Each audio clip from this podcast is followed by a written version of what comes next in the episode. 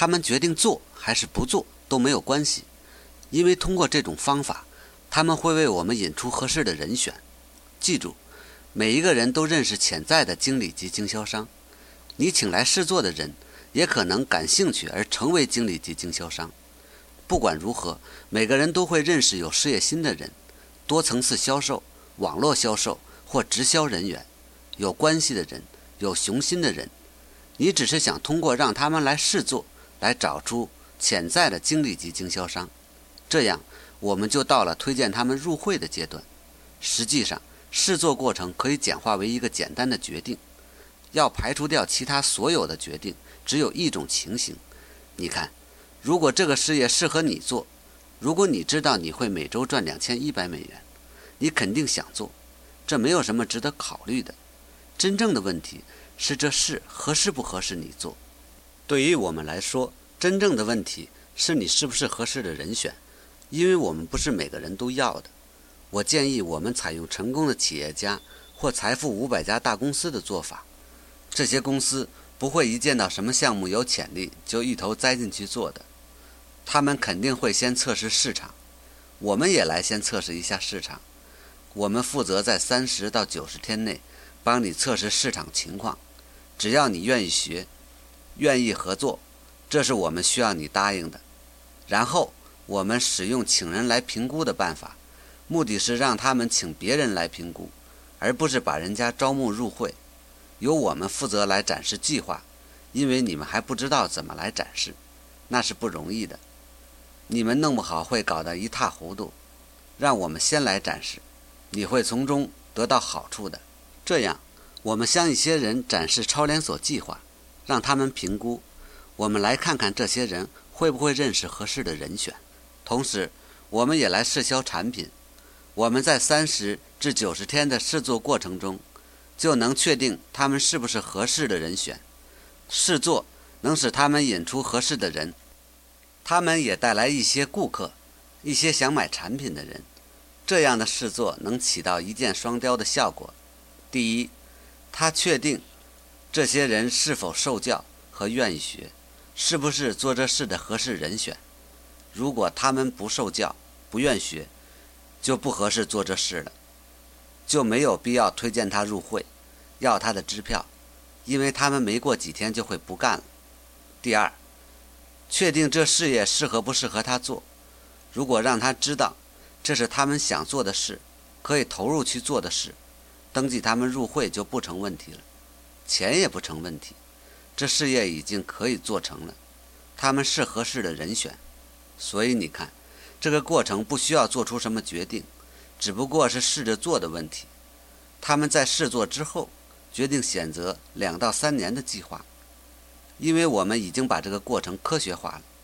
如果你是新手，懂得还不很多，你就要找上线，找上级人员求助，包括你的推荐人、经理级。主管经理级或专业主管经理级等上线经销商，通过 A、B、C 跟进法试运作的方法，他们就会帮你事业顺利起步，结果事业就做成了。当他们帮你的组织里的新人做这些事的时候，也会使这些新人的事业自动的开展起来，使他们的事业也获得挡不住的成功。所以，这不像是强迫他们加入这事业。然后要他们自己去建立事业，他们只是赶上了机会，是与我们合作的好伙伴。当然，他们也从中受益。你原本是为你自己做，你的上线也是为他们自己的成功而努力。但是在这一过程中，那个正在试做的人引出了合适的人选，结果大家都从中受益。在所有的试做活动、一对一介绍和家庭展示会中，我们把注意力。集中到带人参加美安创业说明会上来，因为虽然每个人都展示超连锁计划，其中包括你自己、你的下线，甚至你的上线，他们都可能经验不足，讲的不那么完善。但我们不必使人信服，不必讲得很完美，我们只是要让人家感兴趣。有时候我跟人家开玩笑说，我们就是要把人家弄糊涂，好让他再来听，并回答他们的问题。但是。他们确实知道一件事，那就是他们要选择两到三年的计划，而不是四十五年的计划。他们确实想试做一下，所以我们把他们带去参加创业说明会。我们不是邀请他们去，而是带他们去。我们每一次从别的活动中带两个人去参加美安事业说明会，到了会上有更专业、讲得更好的人重新完整的讲述超连锁计划，使得他们的讲解得到更好的复制和效仿。原来由别人讲解计划时可能会有些错漏，可能表达的不太清楚，但现在我们有了此行业中。最成功的人士所举行的专业化的讲演，而且人们在会上也看到了专业化的产品展示，也见到了其他成功的超连锁店主。人们在这里才完全相信这个事业。每个人在试做时可能并不完全相信，或展示计划时并不在行，但最后还是获得挡不住的成功，因为我们把所有这些人都带去参加美安创业说明会。所以不要担心是否把计划讲得完美。创业说明会结束后，我们有各种会见和面谈。请记住，计划的演示只是一个介绍而已，介绍完了，会议才开始。这时，我们来讲解本事业与他们生活的密切联系，为什么适合普通人去做。同样，在这个时候，我们与来参加会议的人见面，回答他们提出的问题，告诉他们如何开始试做。如何获得成功？在试做活动结束，或创业说明会结束时，或者去讲解计划结束时，我们总是问一个问题：你最喜欢哪一点？不要去问他们有什么想法，他们二三十年都没有想过，也不知道怎么想，他们可能搞不清楚如何回答。所以，只问他们最喜欢哪一点，因为每一个人都有自己的出发点。这个超连锁计划。总会有他们喜欢的东西。我们问完他们最喜欢什么之后，最好的结果就是去进行试做。当我们进行了试做之后，我的唯一的结束语是：谁去推荐这些人？是你还是我？因为我们为他们展示了计划，让他们找一些人来评估它，并进行试做。于是事业就开始了。结果，他们有了一些感兴趣的人。他们不用苦思冥想是否决定参加，因为这事业已经开始了，没有什么可决定的了。然后我们再重复这个过程，他们引来的每一个人，我们都和他试做，我们教他如何用录影带和录音带招募，他们分发几卷录音带和录影带给人观看。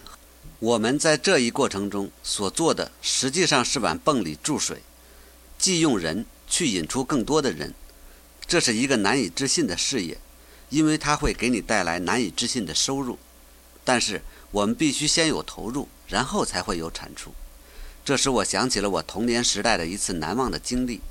那时我参加了一次童子军的，不知是五英里还是十英里的行军野营，是在八月中旬，天气十分炎热和潮湿。不知怎么搞的，我们到了终点时，我们的父母。并不在那里接我们回家，我们在那里像是抛锚了一样，哪里都去不了，口里非常干渴。童子军团长怕我们中暑什么的，我们就开始找水。他看到了一个旧农舍，就说：“我们去那农舍后边找吧，那里大概会有一个潜水井或手摇泵。”真的有一个水泵，他让我摇这个水泵，我使劲的摇啊摇啊，满头大汗。衬衣都湿透了。团长说他听到了底下有水声，这是一个自流水井，水一定是又甜又凉的，但在下面很深的地方。我们先得给水泵注入一点水，但不要停止摇动，接啊，否则会前功尽弃的。因为水已经上来一半了。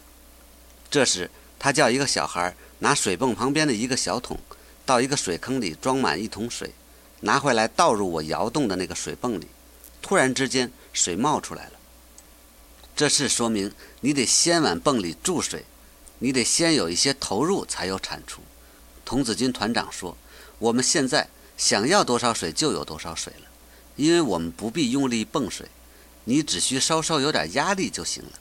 而且我们可以轮流做，因为水泵里已经注上水了。我们的事业也是用同样的方法进行的。我们先往豆罐子里装入豆子，即潜在顾客，才能找到合适的人。我们通过摇摇动罐子，即培养潜在顾客，然后再进行招募。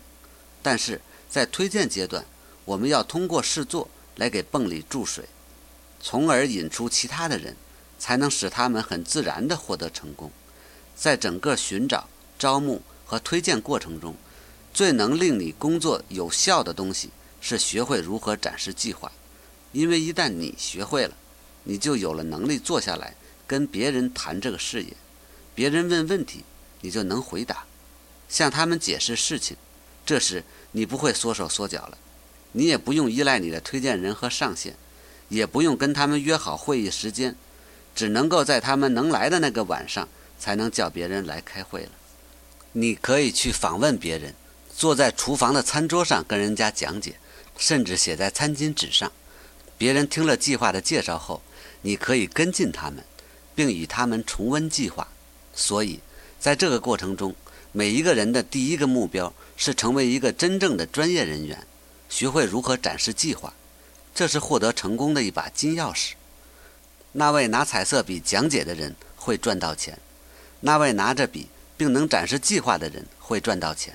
想一想，在我们这一行业中，我们必须学会的那些业务活动，一个人开发出成功的超连锁店所经历的过程。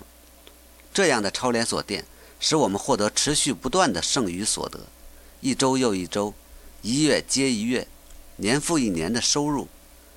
他们首先以零售一点产品开始，这一点非常重要。因为你要售出产品，首先要自己使用这种产品，才会有真正的体会。然后靠招募更多的超连锁店主来做同样的事，积累点数，复制销售。我们学会了如何物色、招募和推荐后，下一步要学的是如何展示计划。在这之后，我们要学会如何训练别人，以便我们能够留得住大家。我们教人家做同样的事情。这就是复制过程，你想想看，整个事业的关键就是复制。我们希望能够把事业传下去，我们能够传授经验的人越多越好。也就是在招募和跟进过程中，展示计划和介绍生意给更多的人，我们得到的复制就会越多。如果相反的逆向复制，即上线只有一个人会展示计划，这样就会使事情停滞不前，变成一潭死水。这个时候，如果只有一个人在展示计划，大家都依靠你来展示计划，你就会发生短路故障，弄得自己无法成功。相比之下，你有许多人会展示计划，你就会在一个晚上舒舒服服地坐下来，想着今晚我在家，但此时有十个人在做计划展示。这个时候，你就知道你已经开展了复制过程，并向巨大的成功迈进。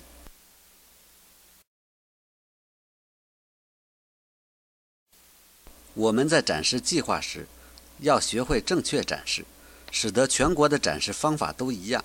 即使你在小房间里做展示，你的说明和介绍也应和每一次事业机会展示以及创业说明会的展示是一样的。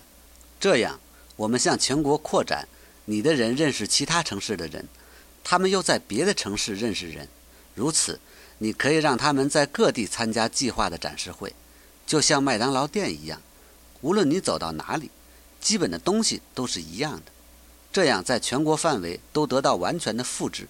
在超连锁系统中有同样的计划，这就消除了混乱，产生了标准化和统一化，使得计划容易学习。每个人都可以相信，他们的发展对象和新经销商都能学到同样的计划，就像麦当劳店一样。不管你在哪一个地方参加创业说明会。或 NMTSS 的活动，都是同样的介绍方式、讲解词。四十五年与两到三年的区别，同样注意力放在开展试做和 ABC 跟进法。房间的摆设、产品的展示、标牌和入场登记桌，你可查全国会议联盟的手册，有印刷的，也可在网络上看到，就知道在全国范围内这些会议都是一样的。那么。我们有哪些计划、演讲、复制的资料呢？每一种展示计划的方式和工具都是其他工具的反应，它们都基本上是一样的。有 CD、PowerPoint，你可用来学习如何展示计划。这个实际上是 Lolan 我自己、Dennis、Marty 等人展示计划的录影片段，还有一个只有画外音的录影片，你也可以学习。你可以自己操纵播放，把声音调小，由你自己来演讲。还有关于成功的录影带。另外，有美安生意说明手册，即一对一事业说明，它基本上和 CD-ROM 和录影带的方式一样。还有公司介绍手册，以及领导新潮流录音带，是我介绍如何做事业的。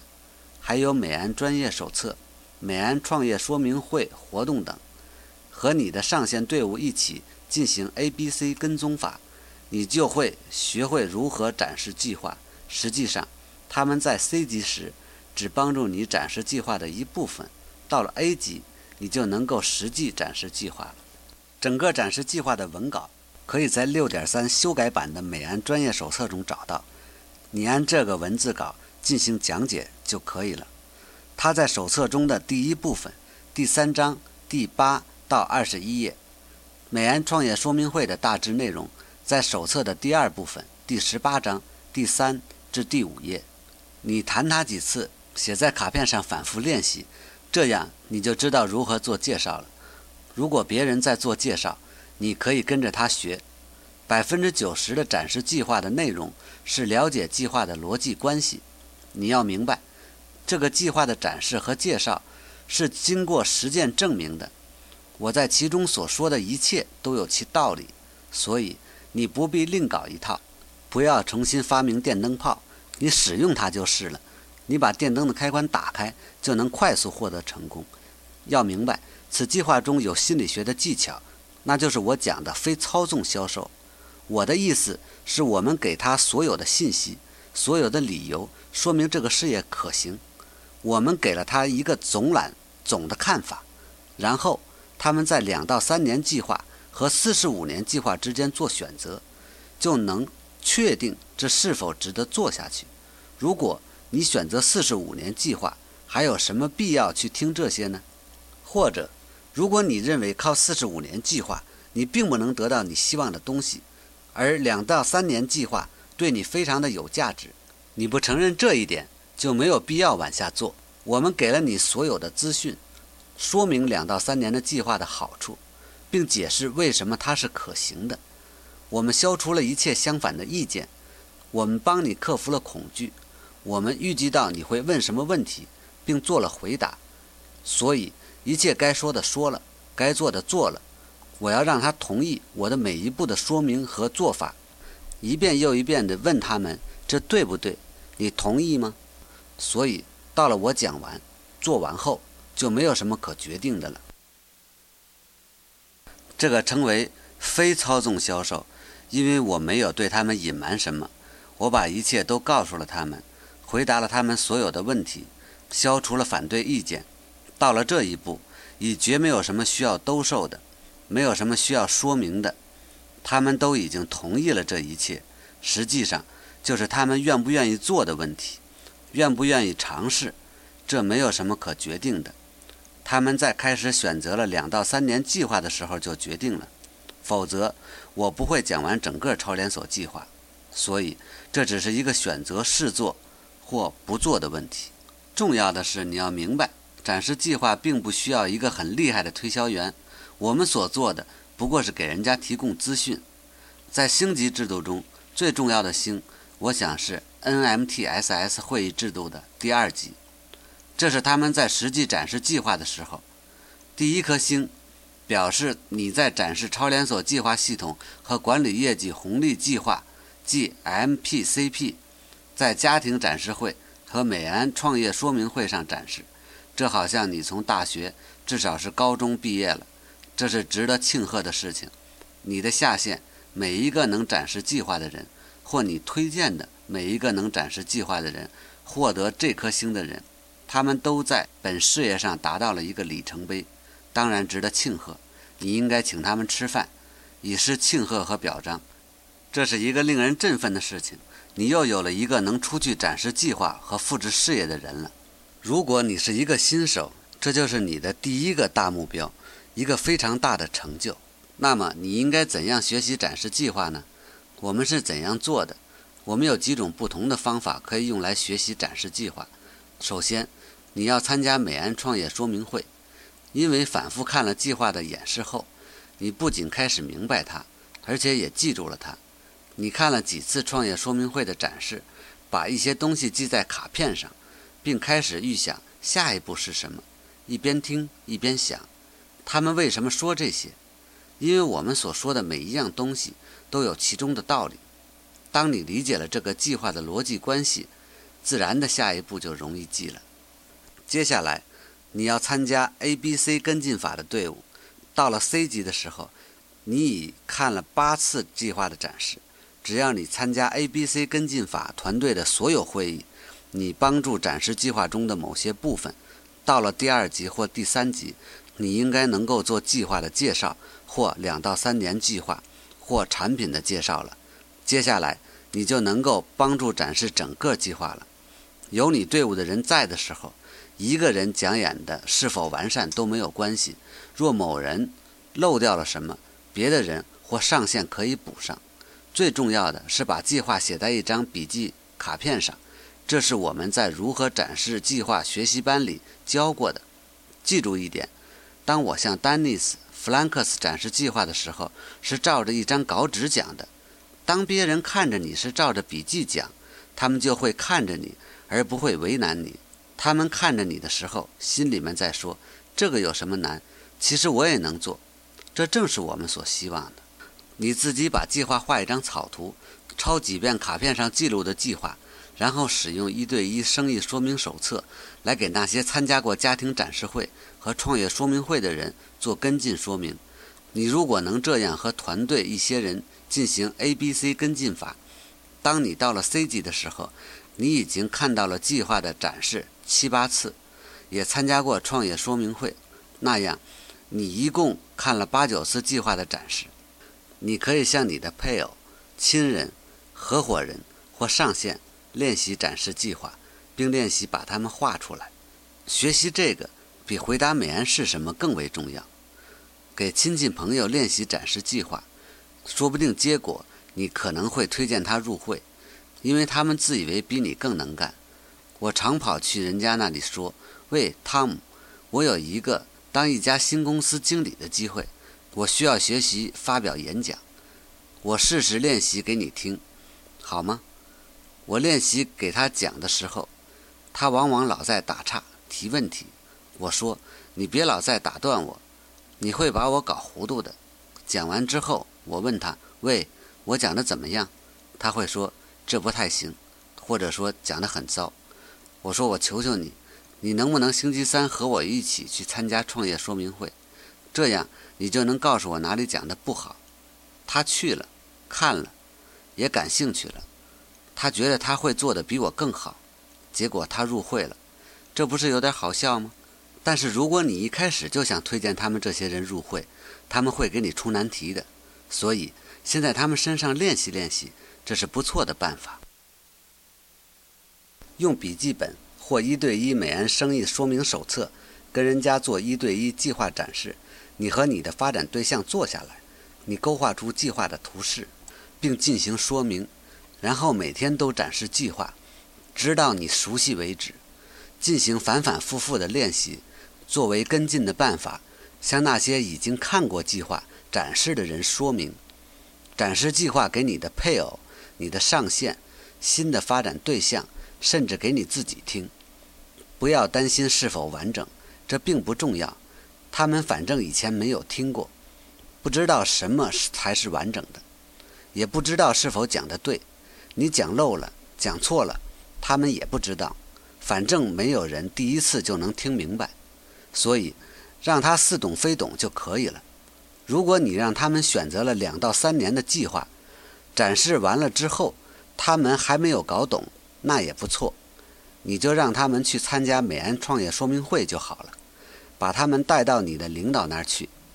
你如果能让他们参加美安创业说明会，就成功了。要记住一点，我们有一个非常成功的公司，我开始展示计划的方法和你们的一模一样。我向丹尼斯及其上线，向 b o l i n s、Kenneth、Weber 和 Hannon 展示计划时，就是看着笔记本讲的。这四个人的组织使公司起步腾飞，结果使公司成了数亿元的成功企业。他们看我那样讲的时候，并不认为这不行，不认为这家伙还记不住，要看讲稿不够圆滑。他们看着我，心里边说：“哦，我能做这事。”这个有道理，因为他们看着我照着笔记本或文件夹里的东西展示计划，他们说我也能做。所以你要做的最重要的一件事，就是学会如何展示计划。这个做与不做的区别，也是成功与失败的区别，因为这是通向六位数收入与经济自由的楼梯。如果你真的想实现两到三年的计划，这就是你要做的最重要的事情。所以。请你参加 NMTSS 举行的如何展示计划的学习班，在地方讲习会也有这样的学习班，也可以由你的上线在你的家里教你，或者问你的上线那里有没有这样的学习班。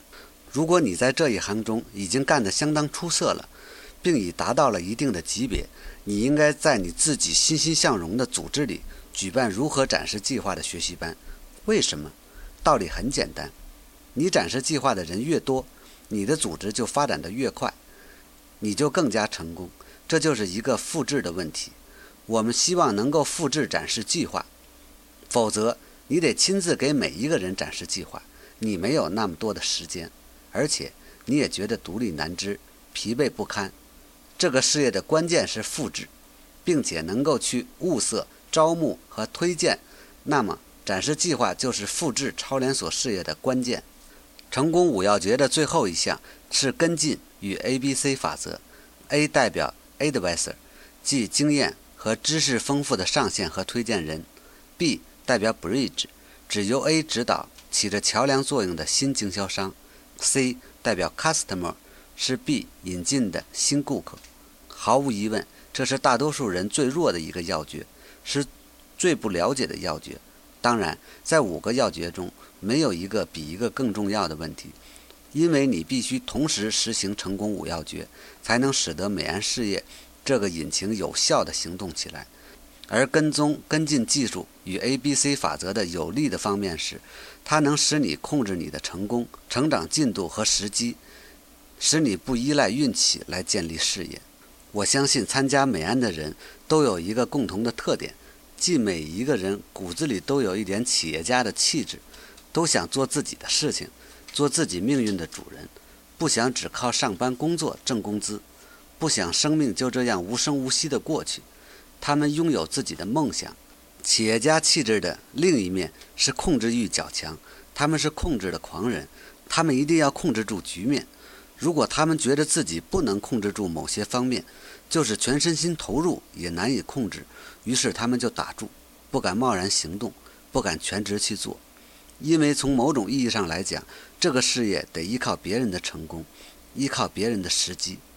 跟踪跟进技术和 A、B、C 法则的美妙之处在于，它让你能够控制这样的时机，你能够确定事情什么时候办成，因为这一切都是定好的，不用靠运气，也不依靠别的什么人。是的，我们要和别人一起干。但你在控制着事情的发展，这是你的事，不是别人的事。他们只不过是你事业的合作伙伴，也是你工作的助手。没有 A、B、C 法则，你实际上没法控制组织的复制和发展。因为当你引进一个人参加事业，他们要复制这一切才能获得成功。因此，你的成功变成了依靠他们的成功，你的时间也有赖于他们的时间。多年来。我一直在寻找一种技术或方法，使我们能够控制时机。A、B、C 法则和跟进技术是经过多年尝试和发展的结果，它已经具有了科学性。由于你能够控制你的组织，控制所发生的事情，所以你能够保障你的成功。如果你学会并完善这门技术，在两年的时间内，你就会有两边稳定的组织网。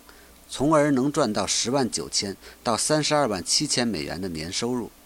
A、B、C 法则的其中的一个好处是，它能够使和你一道工作的人自动的复制成功五要诀。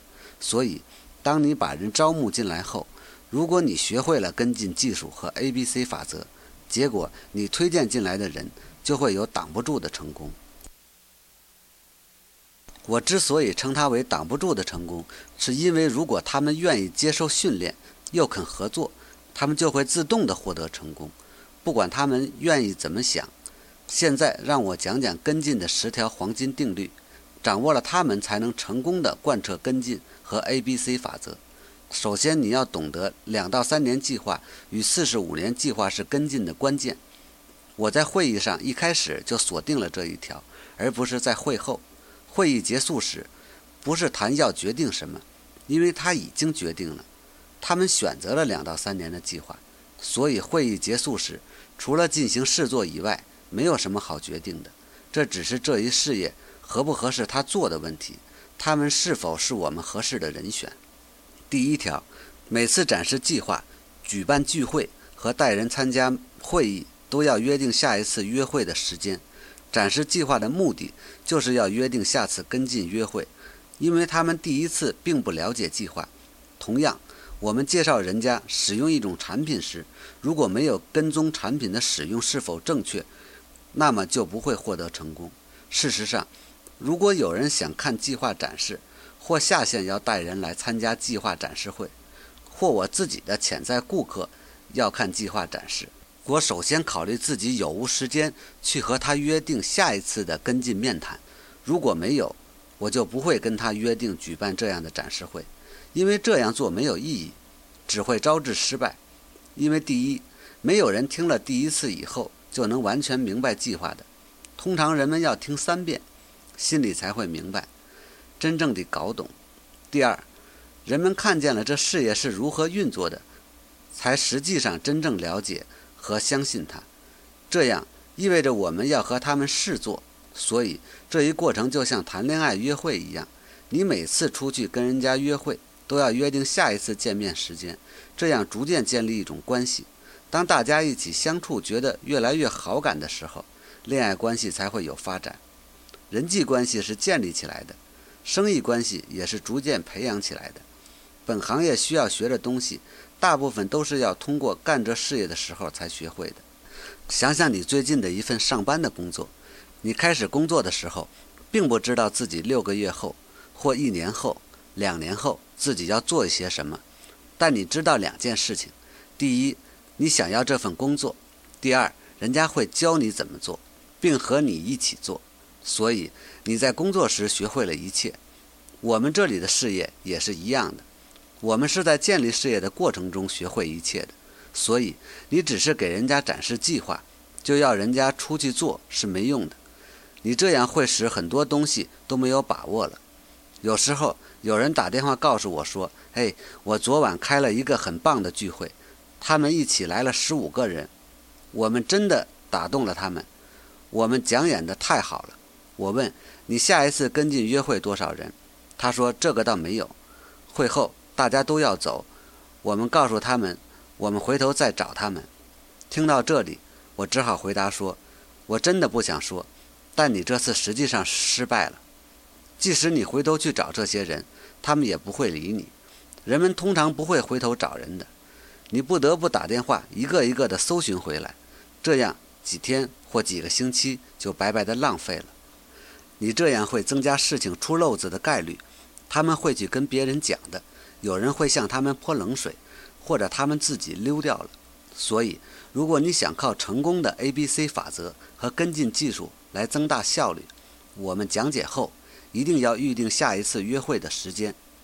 还有一次，有一个人灰心丧气地打电话找我说：“姐啊，我昨天晚上的展示会开砸了，糟透了，连我都不敢相信，简直是一场灾难。”我问他是怎么一回事，他说：“我们来了十五个人，我讲解计划，但我的卡片顺序放错了，我忘记了合格累积那一步，没有一个人听懂，人家开始给我打岔。”我连忙转过身去，黑板就掉下来了，然后摆放的产品又散落了一地。每个人都在打断我，大家都在争论不休。他讲完后，我说：“天哪，你有没有跟人家约定下一次会议？他说有啊，跟每一个人都约好再见一次面。因为大家都糊里糊涂的，所以只好跟每一个人都约定好再见面。我说你们大获成功了，因为只有这个才算数。这是开会的目的。我们介绍人家参加这个事业，然后通过一次又一次的跟进约见来推荐他们入会。这是跟进、跟进、跟进的事情。这和浪漫约会差不多。你碰到一个人，随便约会一次，然后约定下一次约会。接着又约好了下一次约会，彼此之间的好感度不断上升，慢慢发展到最后，大家坠入了爱河。我们的事业也一样，有人爱上了这个事业，他们开始相信你和尊敬你，他们看到了成功，并且喜欢这个事业，这就是使人家获得挡不住成功的原因，是能推荐他们入会的原因。所以，第二条黄金定律是要有一份日历和一个笔记本。并在会议结束时打开它，这就很自然而然地通向了下一步。展示会结束后，约会才真正开始。大家所称的计划展示会，只不过是计划展示说明而已。真正的会议是在计划展示结束后才开始。我们的总目的是要约定下一次的会面，因为他们需要更多的资讯，脑子里有各种各样的问题要问，并不需要真正的做出什么决定。我们要教他们如何进行试做。我们再次与他们见面，是为了把问题搞清楚，并教他们如何去试做，如何使用评估的办法。我们和他们约定下一次见面是把一些人聚集起来，打起一面事业的旗帜，看看谁对此事业感兴趣，开始试做的程序。这一切都要靠约定下一次约会，用日历定好，跟进会面。我要使和我共事的每一个人都有一个小日历或电子记事本什么的。我在他们中间走一圈，叫他们打开记事本。如果你的日历记事本上是空空的，你就是停业了，你不算是在做事业。事实上，我过去刚开始用记事本的时候，常常在上面记一些小事情，如带狗出去遛一下、喂猫、去取牛奶、汽车之类的事情。只是为了显示出自己很忙，然后我说我唯一有空的时间是星期三和星期四。但是你的组织里的每一个人都要有一本记事本，我去他们中间走动，叫他们打开记事本，我帮他们约定下一次约会时间，这样使你能够进一步控制整个过程，并使大家集中注意力。实际上，我对此事要求如此严格，以致使它变得挺有意思的。计划展示一结束，我一放下笔，你会听到大家有点像军事操练一样，哗啦啦的一起打开了记事本，因为大家已经训练有素，知道计划展示结束后，紧接着就是打开记事本，记下跟进见面的时间。第三条黄金定律是：我们每次打电话，每次送出包裹，每次寄出一个产品时，都要约定下一次打电话的时间。不要说我回头再找你，人家不会理你。即使人家会回头，你也得在电话本上找，这样在时间上你至少晚了好几个星期。第四条定律：每次会议结束时，你的责任是转过身来与你的人谈话，约定下一次会面的时间。每一个人都有一个角色扮演，就像歌剧或某些百老汇的戏剧一样。房间里每一个人参与这项生意的人。都是一个人物或演员，都在扮演自己的角色。我们在这里给人家做思想手术。会议结束后，你有责任不去上厕所，不去找已经参加本事业的朋友聊天，不要站在过道上面，而是找你的发展对象，帮他们拿定主意，约定下一次的会面。如果你没有发展对象，你应该帮助你的下线；如果没有下线，你可以帮助其他人。因为这样会产生一种互助的气氛。他们来开会，虽然没带来什么新人，他们也来帮你和你的人约定下一次见面的时间。事实上，大家都应该互助，因为人们看到帮他们集中注意力进行下一步工作的人越多，可信度就越高。那么，这个人在离开会场前就会定好下一次会面的时间，而且还有一点温暖的感觉。第五条黄金定律是永远不要问人家是怎么想的。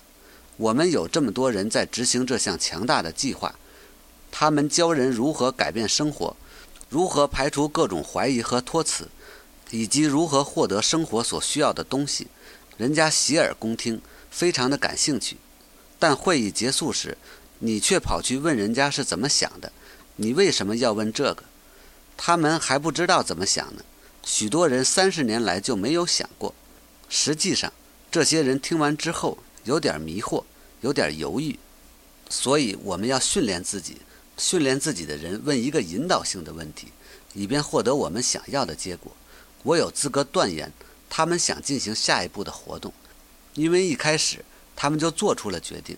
他们选择了两到三年计划，而不是四十五年计划。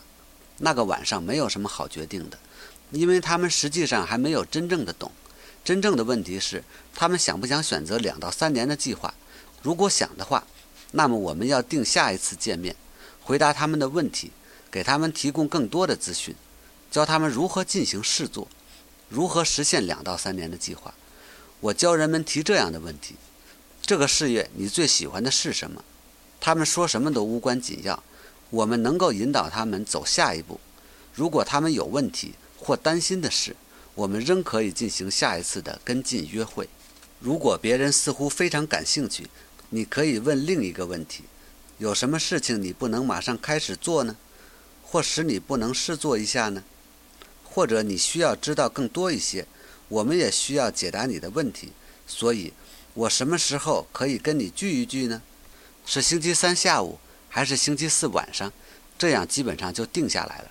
你给他们两个你希望的选择，每个人都应该学会这一点，来对付自己的爱人和配偶。不要说“亲爱的，你什么时候可以带我去外面吃饭？”这样你可能得到一个你不喜欢的答复。你说“亲爱的，你什么时候可以带我去外面吃饭？星期五晚上还是星期六晚上？”不管他怎么回答都是对的，是不是？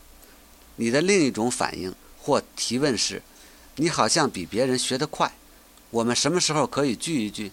这样我可以告诉你如何每年可以赚十万九千块钱，或每年赚三十万块钱。看到没有？我尽量做到万无一失，很自然地搭起一座通向下一步的桥梁。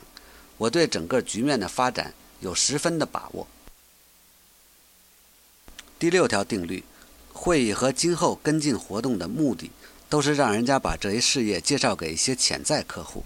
请记住，我展示计划或者跟人家谈话，并不是要马上登记他入会，而是让他去引出合适的人。并不是每个人都愿意现在做这个事业，也不是每个人都合适做这一行。但是，每个人都会认识两个愿意现在就做的人。整个跟进的主要任务是使他们把生意介绍给一些潜在的发展对象和客户。如果有什么东西证明这一点有效的话，那就是我能跟这些人谈话，并能培养出一定的兴趣。所以，我们的主要任务是做一些二对一或小型的会议，在家里举行一些小会议，并和他们一起去找别人。这并不是登记他们入会、要他们开支票的问题，也不是迫使他们做出什么决定或者买什么产品。或叫他们交六十九块九毛五的入会费的问题，那是以后的事，现在不重要。如果你登记了人家入会，收了人家的支票，是不是说他们就真的入会了呢？这是不是意味着他们就能成功呢？他们是不是马上就做这个事业呢？当然不是。我们不要他们的支票，我们要他们赚得支票。所以，你每次开会都要接着有一天空出来。作为下一次跟进会面，因为整个事情的关键是约定下一次会谈，让他们引出其他的人。第七条黄金定律：凡是听了你展示计划的人，你都尽量把他们带去参加美安创业说明会，是带去而不是邀请去，这是你的责任。事实上，我说要带两个人去，许多人搞不明白这有什么用处，因为这些人怎么也推荐不了两个人。并带他们去参加每一次的美安创业说明会。我想你会带两个人去的，因为如果你举办会议，并且随后做跟进面谈，就会有了几个发展对象。你为他举行会议的那个人，或者你正在推荐的那个人，会带两个人去，你也可以带他们的两个人去。第八条黄金定律：你教你推荐的人做的事情，也要他们要求他们所推荐的人做同样的事情。例如，跟进和约定会面，拿出你的记事本，约定会见的时间，并教他们应该怎样约定见面，什么时候约定，和谁约定，尽量做到万无一失。你现在是老师，是教练，是专家。你在会议结束时有事可做，不要跑去上厕所，不要在过道上和朋友聊天或去吃甜饼什么的。你有工作要做，你要在房间里走一圈，确定是不是每个人都拿出了约会记事本，每一个人都约好了下一次见面的时间，每一个人都问了引导性的问题，然后定好下一次约会，并把它写在日历上。第九条黄金定律：总要做到会后有会。你要知道，大多数人所说的会议只是计划的展示而已，实际上那不是真正的会议，只是介绍。实际的会议或者说会见是在计划介绍完后才开始的。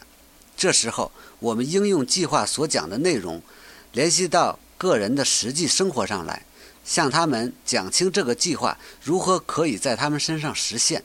我们也在这个时间里回答他们的问题，给他们多一些信息，并进行一次试做，说明获得这种收入的方法。第十条黄金定律：在每次会议上出售讲习会的门票。朋友，我跟你说，你自己没有票就不能卖票，你有票才能卖。我保证，你买了这些票后，绝对忘不了在会上卖的。这些票在你口袋里时时在催促着你，你老叨念着它。会议结束时，人们的好奇心和兴趣正处在高潮。这些人会有许多问题要问，但他们离开会场后，记忆开始走下坡路，马上就开始忘了。事实上，两三个星期后，他们就记不清这到底是怎么一回事。所以说，我们先为他们提供一些资讯，然后把票卖给他们，这很重要。否则，两个星期后，讲习会开始了，那天恰好是星期六。天气又好，又有球赛，几个人给他泼点冷水，或者长嘴大婶说什么多层销售那样的话，他们就不会去开会了。如果他们不去参加讲习会，他们就不会有正确的知识和态度，这是至关重要的。所以我要他离开会场之前，一定买了讲习会的门票。现在我们再来回顾一下招募和推荐的过程。现在我们的豆罐子里已经满了，漏斗也装满了。我们开始培养了潜在顾客，有了一份头十位感兴趣的名单，你就可以打电话找他们展示计划，让他们来评估评估。我们可以用录影带招募，可以做一对一、二对一介绍。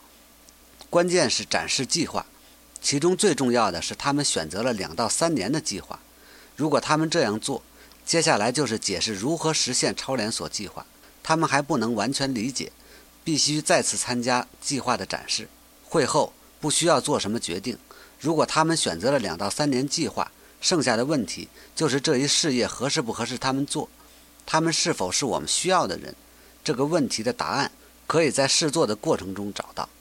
在试做的过程中，我们要调节试做的方式，以便满足试作者的兴趣和适合程度。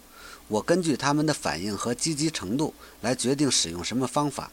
因为我唯一的目的，是让他们带领我找找到合适的人，我们可以一起去见他们，这是一种选择。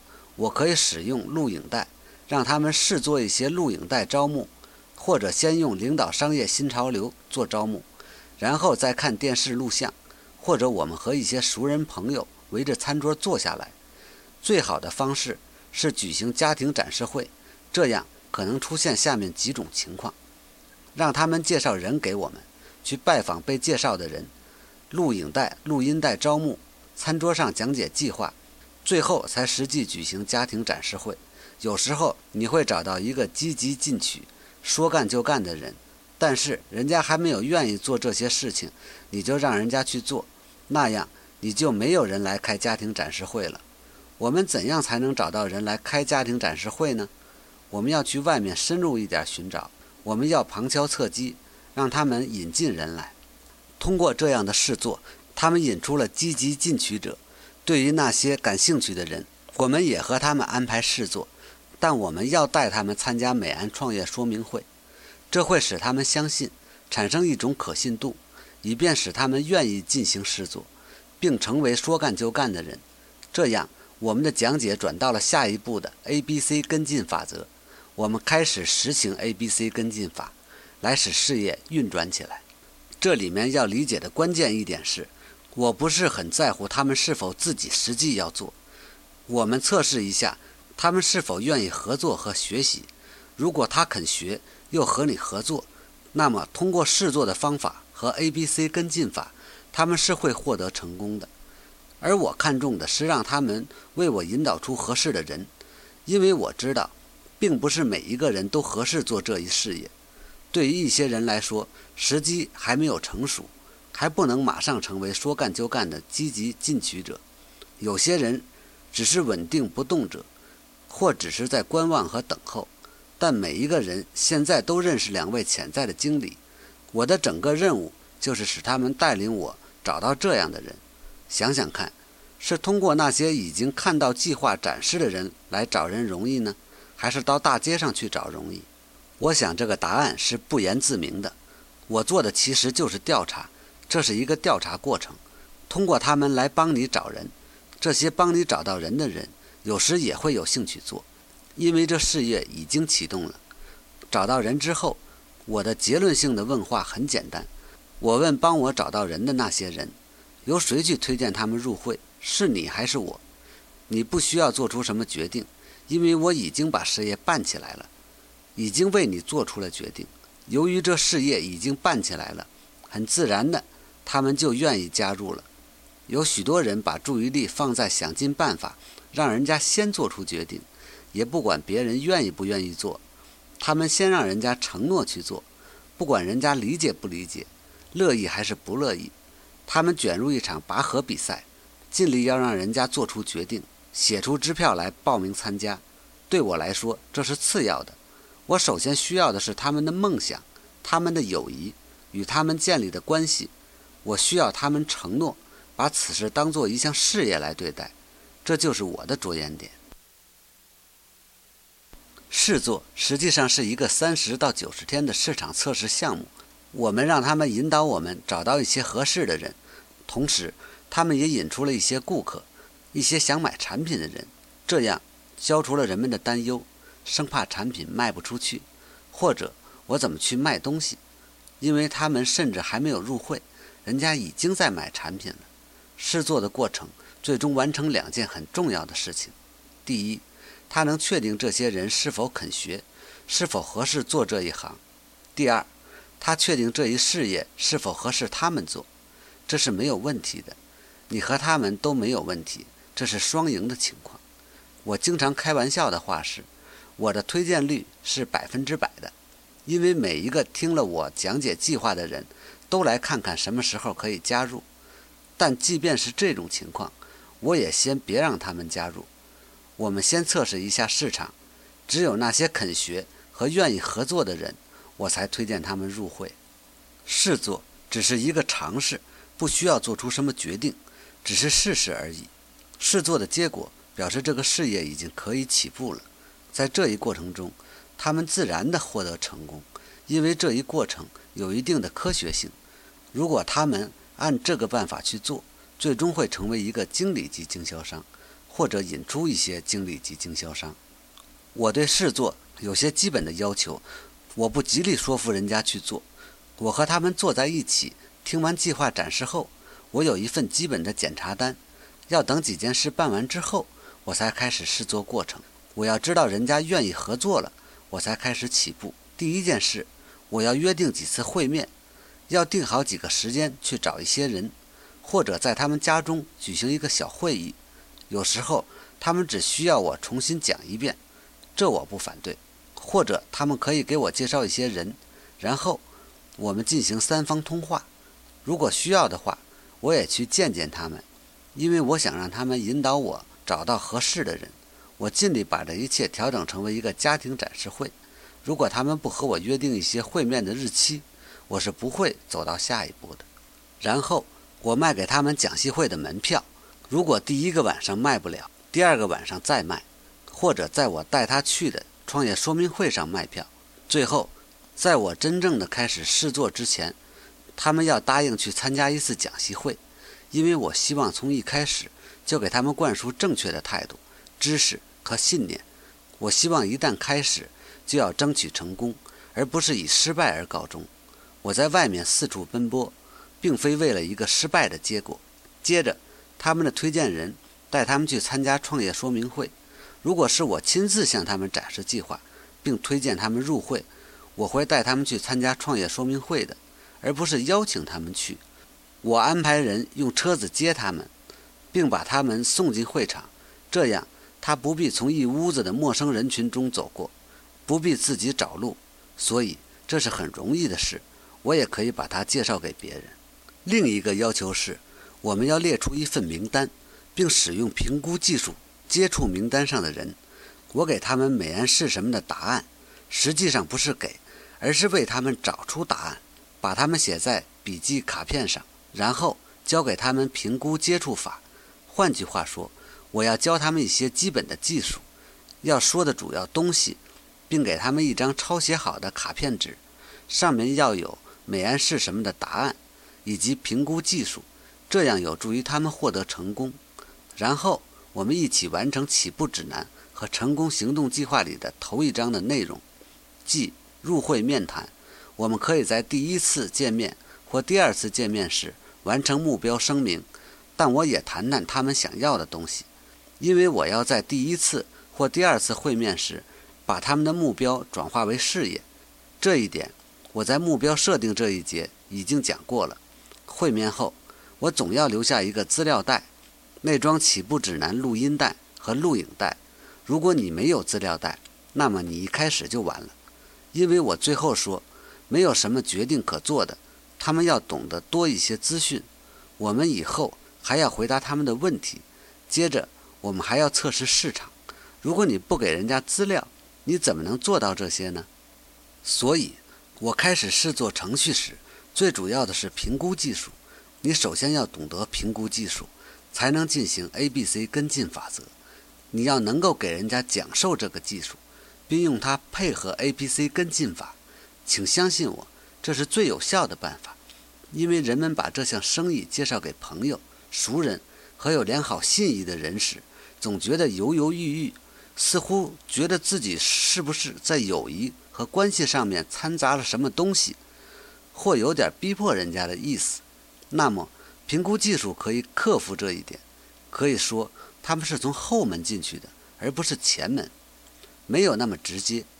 我们要通过二对一方式使用这项评估技术，二对一的邀请人家来看计划，也可以用三方通话来这样做。我们也可以用这个技术来做录影招募。用二对一美安事业说明来实施这项技术，在他们家里开会，带人参加美安创业说明会或餐桌说明会都可以。想想看，由于他们使用了评估技术，利用各种形式，他们找到更多的人来评估这项计划。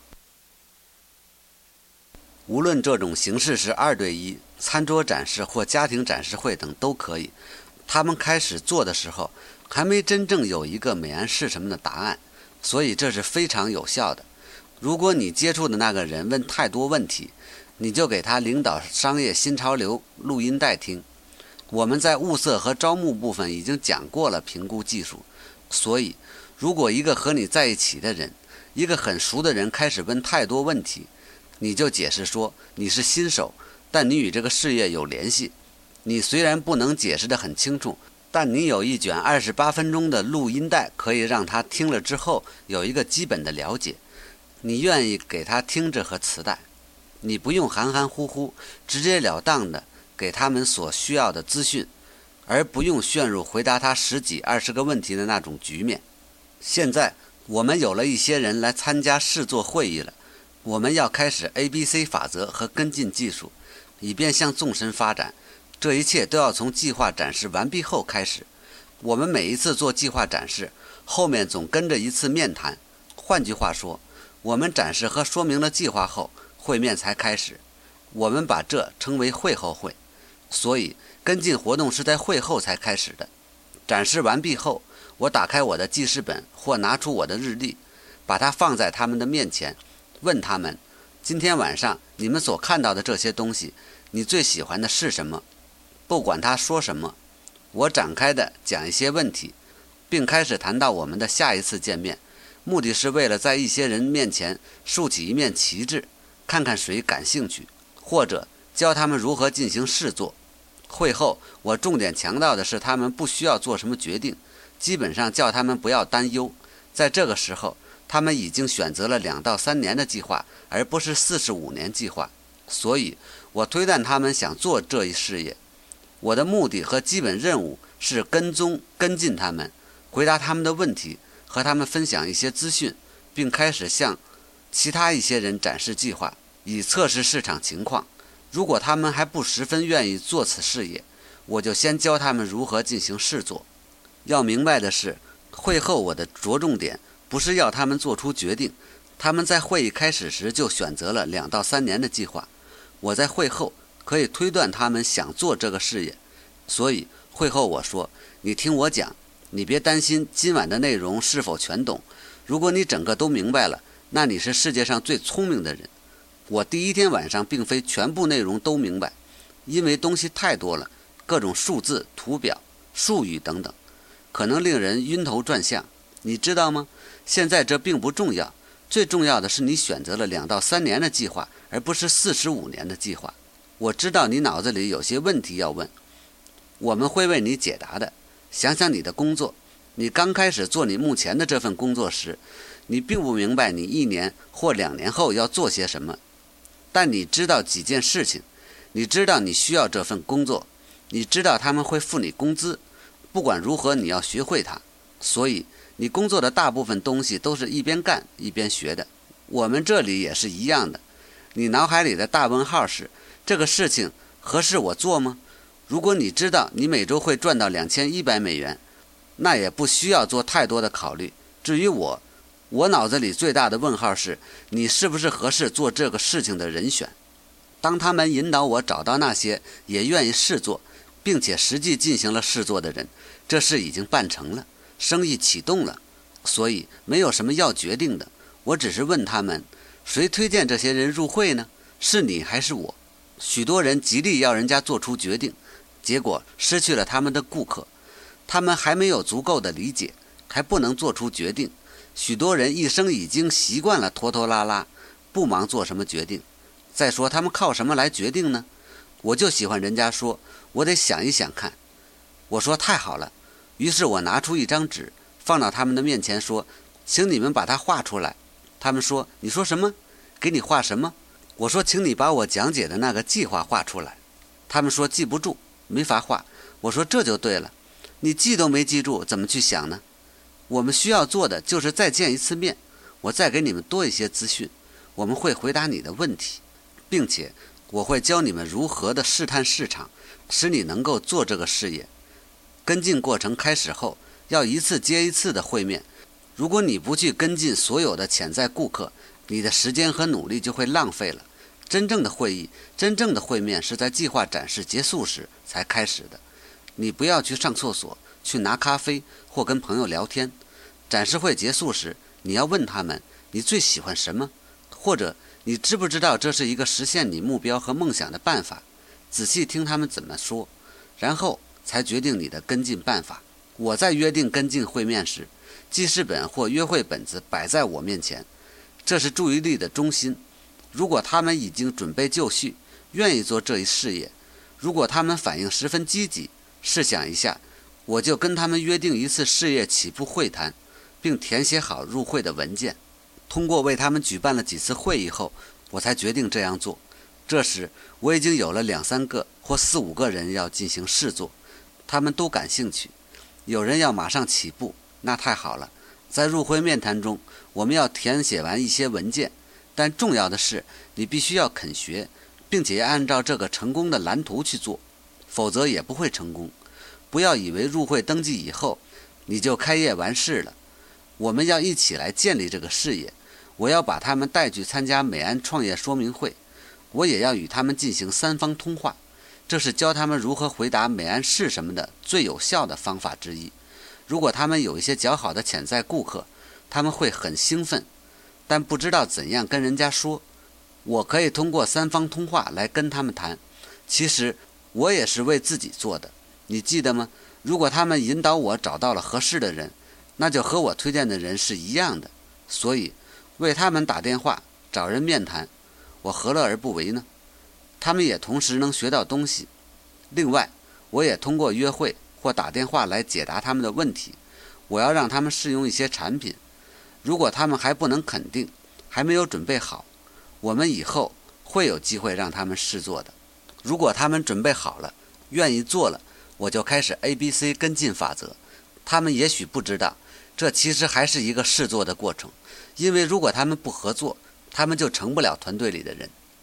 你要记住，不管是开会或者会后，你经常要给他们产品和事业的资料看，经常让他们试用某种产品。